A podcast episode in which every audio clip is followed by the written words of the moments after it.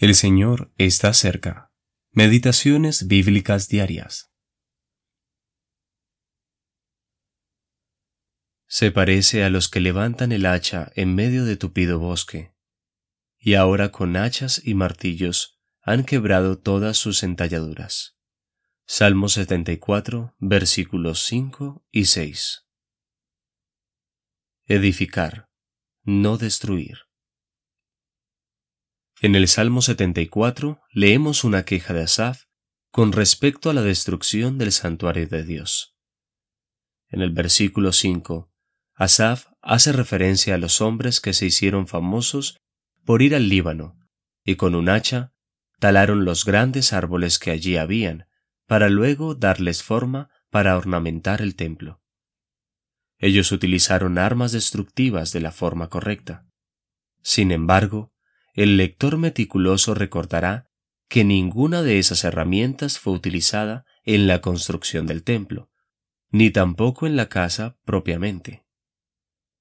Este salmo nos muestra que fueron utilizadas fuera de la casa, y con el solo propósito de recopilar material para su construcción. Ha habido hombres famosos en la historia de la Iglesia, quienes por el Evangelio fueron instrumentos utilizados por Dios para producir materiales espirituales para la edificación de la casa de Dios. Pero Asaf continúa diciendo que ahora las hachas y los martillos estaban siendo utilizados dentro del santuario, no afuera, y el detallado trabajo que otros habían realizado estaba siendo destruido. Es mucho más fácil expulsar a la gente que hacerla entrar.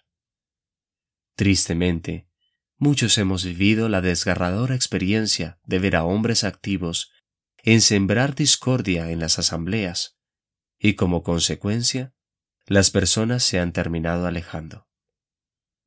Cuánto más bienaventurado sería trabajar para la conversión de los hombres y ayudarlos a convertirse en materiales que embellecen la casa de Dios.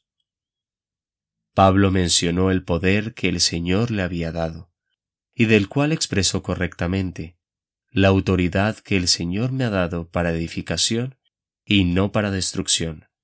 Segundo de Corintios, capítulo 13, versículo 10. Nosotros también, en menor medida, estamos en la misma posición. En nuestra asamblea local, ¿utilizamos nuestras fuerzas para edificar o construir? ¿O nos esforzamos en destruir y demoler? Busquemos ayuda para ser instrumentos útiles en la edificación de los santos y recuperarlos. Evitemos causar sufrimiento y terminar dispersando al pueblo de Dios. G. Davison